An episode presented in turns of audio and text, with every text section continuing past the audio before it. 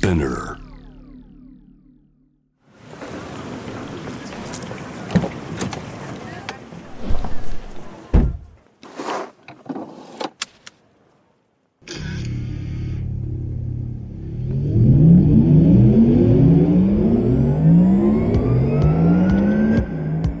人生の中で絶対に叶えたい夢のリスト Bucket List ポルシェの創始者フェリー・ポルシェから脈々引き継がれる夢を追い現実にする勇気。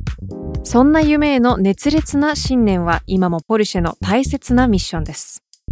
Driven by Dreams 夢を追いかけることで道を切り開き続ける方を様々な業界からお迎えしこれまでに叶えてきた夢の数々そしてこれから叶えていきたい目標や夢について伺っていきます。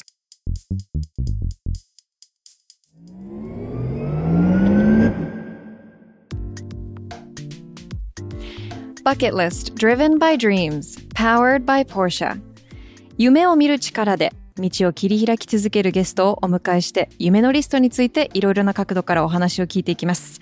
ナビゲーターは私、シャウルです。今日も前田さんはいません。でも後ほどね、最後の方に、ちょっとまあドイツの方にいるらしいんで、前田さんからのメッセージもあります。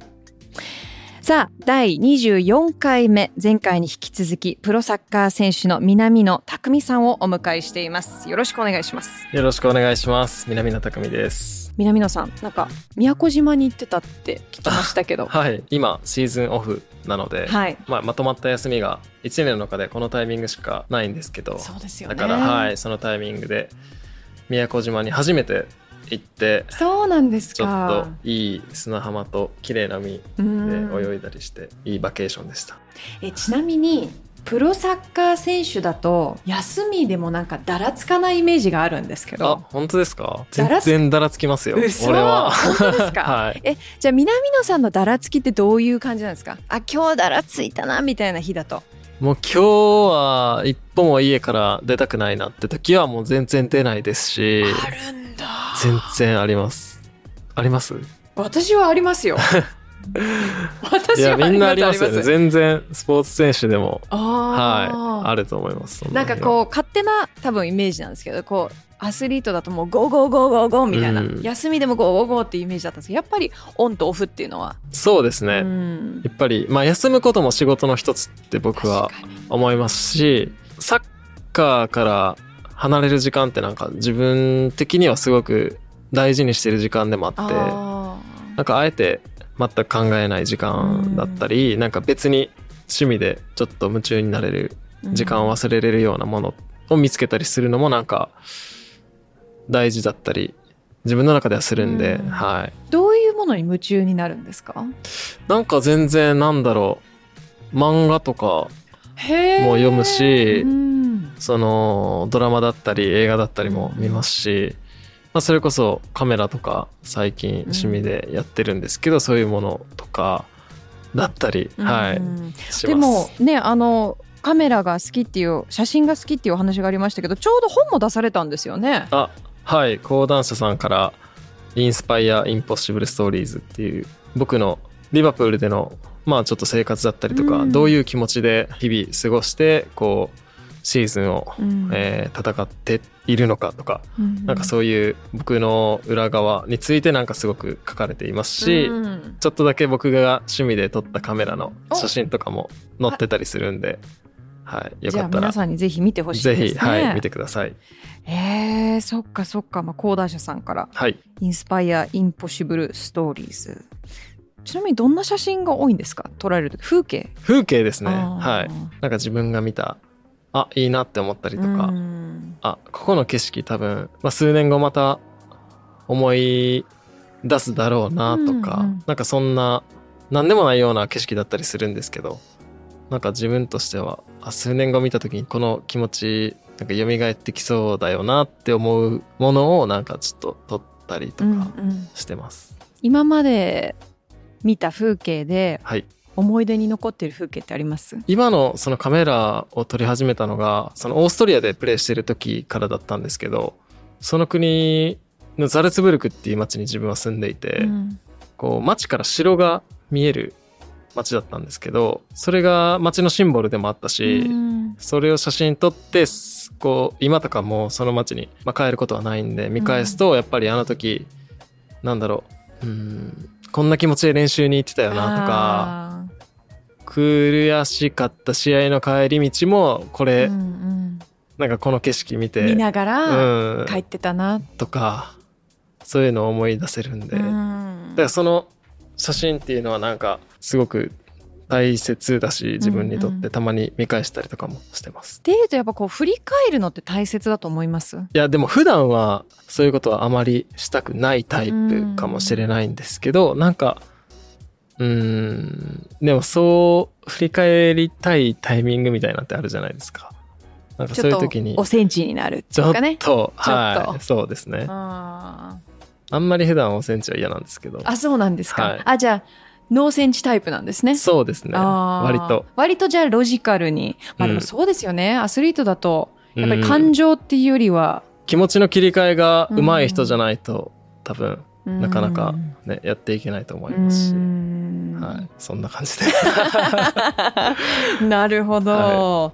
え、イギリスで、まあ、その生活してて、まあ、今回は日本に来てるわけじゃないですか。はい街中のこの今の感覚の違いとかって感じてます？やっぱコロナでかなり大きな差があるっていうのも聞いてます、ヨーロッパと日本と。そうですね。イギリスは特にあのまあ割と早く世界的にも、ね。あのもうマスクを着用しなくてもいいですし、うん。まあ、お店の隣との間隔の距離だったりなんかそういう制限っていうのも全くなくなって、もう普段と同じように生活してたので、逆に日本に帰ってきた時にみんなマスクしてるはいはい。ことにすごく違和感でしたね。そっか、はい。やっぱそうなんですよね。そうですね。まあそれはね良くも悪くもどっちもいろんな政策があるとは思うんで、うん。でもなんかそういう違いっていうのは感じました。うん。はい、えなんかすごく単純な話なんですけどなんかこうイギリスと日本のこう食文化ってかなり違うじゃないですか。えやっぱり日本食が僕は一番好きなんで、美味しいですよね。いや何度も恋しくなりますね。だかあらー1年のうちに。まあイギリス、まあ、美味しいところは美味しいんですけど、はい。でもやっぱりお米が食べたいなとかなんか和食が食べたいなって思う時はあるんで。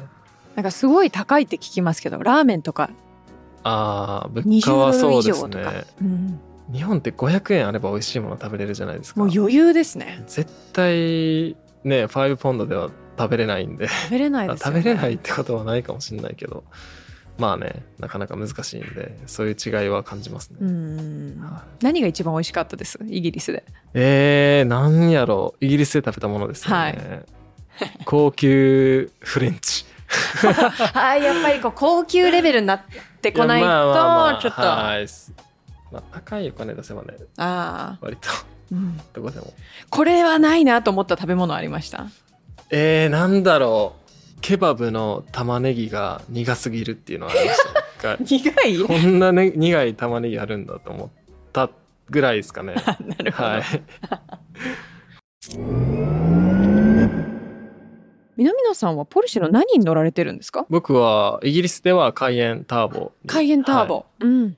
乗り心地は？最高です。最高。はい。何色なんですか？黒です、うん。いやー今日もそのカイエンでオフロードをちょっと走らせてもらったんですけど、えこんなにオフロードでも力強く走れるんだとか、うん。えこんな機能もあったんだとかなんかいろいろ驚かされることがあって うわちょっと早くまた帰って乗りたいなってすごく思ってます、今。あと電気自動車に乗ったことまだなくて、はい。それこそ体感とか絶対に乗りたいなって思いますし。環境のためにも。そうですね。設備とかすごく整ってきているじゃないですか、はいはい。イギリスでもすごくそういう部分に感じるんですけど。そうですよね。はい。まあだからこそねなんか次いつか体感とか乗って電気自動車も乗ってみたいなってすごく思ってます、体感に乗りたいってことはやっぱりこう環境への、まあ、意識っていうところにもつながると思うんですけど。そうですね。その違いはどうです？イギリスと日本で。結構イギリス人の、まあ、チームメイトでもそれこそ何人か体感に乗ってる選手とかいますし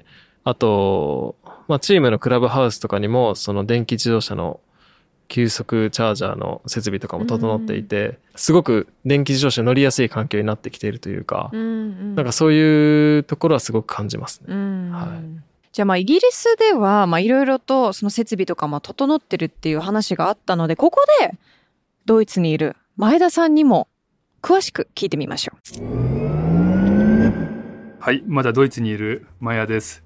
僕もコロナがあって2年半ぶりにヨーロッパに帰ってきたんですけども、改めて車でドライブしてみると高速道路にすごく急速充電器が置いてあってびっくりしました。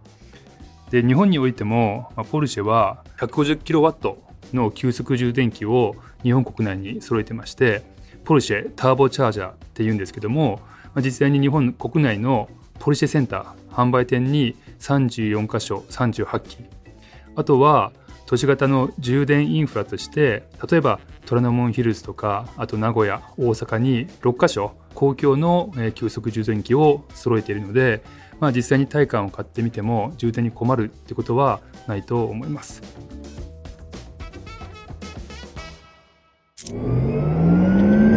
前回はそのリバプールに行くまでのお話を聞かせていただいたんですけど、まあね小さい時からリバプールでプレーするのが夢だったと。でそれはもう大きなもうすでに叶った夢じゃないですか。なかなかそれだけでも叶えるのって叶えられる人ってとっても少ないじゃないですか。はい。一握り。うん。でもそれを自分で実現させた。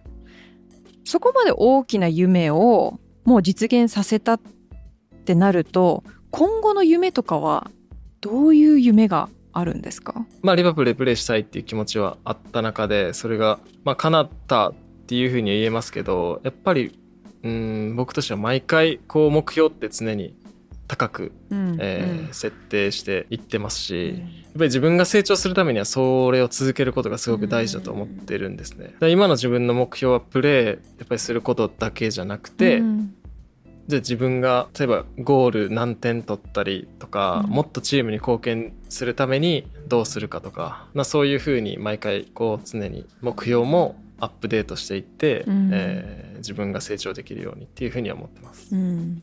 具体的に今の自分のその一つ目標を上げるんだったらどういうのがあります？そうですね。今年は特にワールドカップがあるんですけどワールドカップもリバプールでプレーしたいという気持ちも子供の頃からの夢だったしワールドカップで活躍することもやっぱり子供の頃からの夢だったんですね。うんでそれが、まあ、もうすぐあるっていうことでやっぱり自分としても絶対にそこで試合に出て活躍したいって思いますし、日本代表のユニフォームを着て戦うことってやっぱりサッカー選手としてすごく特別なことなので、うん今の目標はワールドカップで活躍するっていうことですね。うーんなるほど。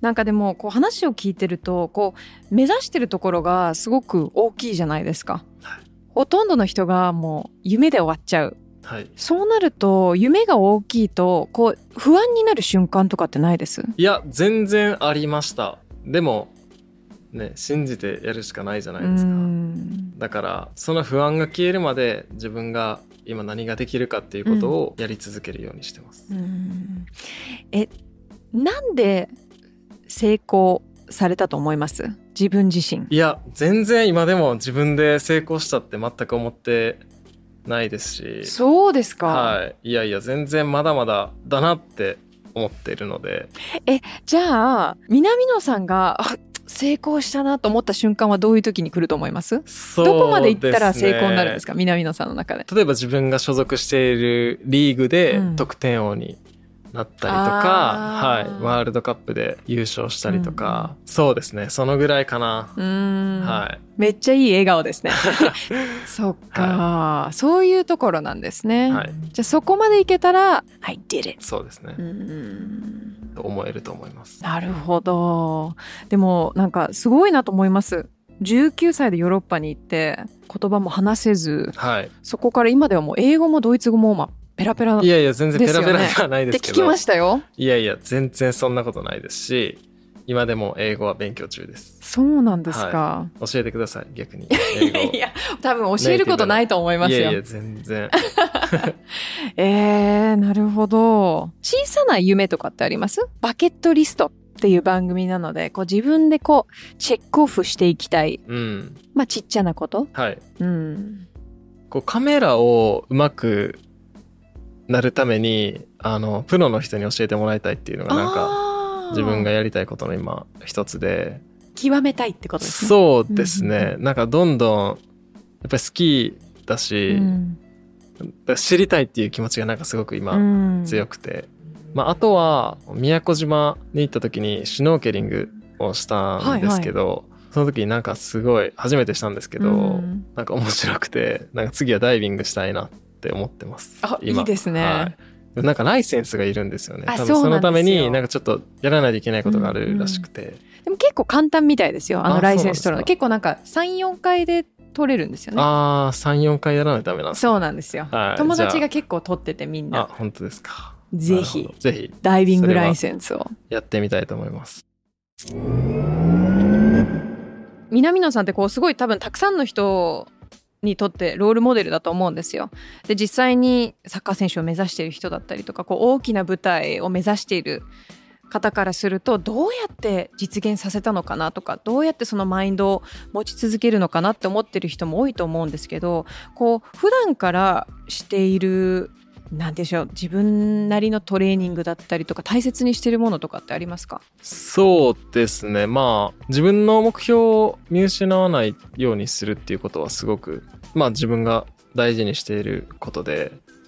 いやそれって難しいですよね。そうですよね。だから常に自問自答し続けるっていうことはあのすごく大事なことなんじゃないかっていうふうに、まあ、ね、特別なことは言えないし自分も自分の目標を叶えるために何が、ね、有効なのか何ができるのかっていうのは常に考えながらですけど、うん。でもその目標を見失わずに、えー自分がやるべきことっていうのをやる。まあそれしかないんだろうなっていうふうにも思うし、そうなるとやっぱこう刺激とかって大切ああなんですかね。そうですね。なんかやっぱりそういう環境に身を置くことって大事かなって思いますね。あ刺激のあるはい。環境に、うん、なんか、まあ、サッカーに関してはチームスポーツですし、うんうん。やっぱりそういう仲間で刺激し合える部分っていうのはあるんですよね。うんだからこそ、うんチームメイトとか仲間にも刺激を与えれるように自分が高いこう志を持ってうん。過ごしていけるようにっていうふうに思いますし、うんうやっんぱりそういうレベルの高いところに行ったらそういう仲間たちがいるのでお互いに刺激し合いながら、まあ、やっていけるっていうのはいいことかなってう思います。ん。なるほど。そっか。やっぱり夢をこう見失いそうになる瞬間って絶対あると思うんですよね。なんか大変になったりとか、まあ、さっき言ってたようにホームシックになったりとかここにいて正解なのかな。はい、頑張っても結果が出ない瞬間とかも多分アスリートだったらあったりすると思うんですけど。いやもうよくあります。うん。はい、それでもやっぱり成功するまで続ければね失敗じゃないって思うしう、ん強い気持ちを持って今もやってます。名言ですね。いやいや全然いやそんなことない本当そうですよね。はい成功するまでいけたら失敗じゃない。はいそうですね。そうですね。なるほど。いや南野さん本当今日はお会いできてはい楽しかったです。いやこちらこそ本当に楽しかったです。ありがとうございましたありがとうご。ざいました。これからの活躍も応援しています。はいありがとうございます頑張ります。さあこのプログラムはスピナーのほか Apple Podcast、Spotify、Amazon Music などで聞くことができますぜひ番組をフォローして SNS でもシェアしてください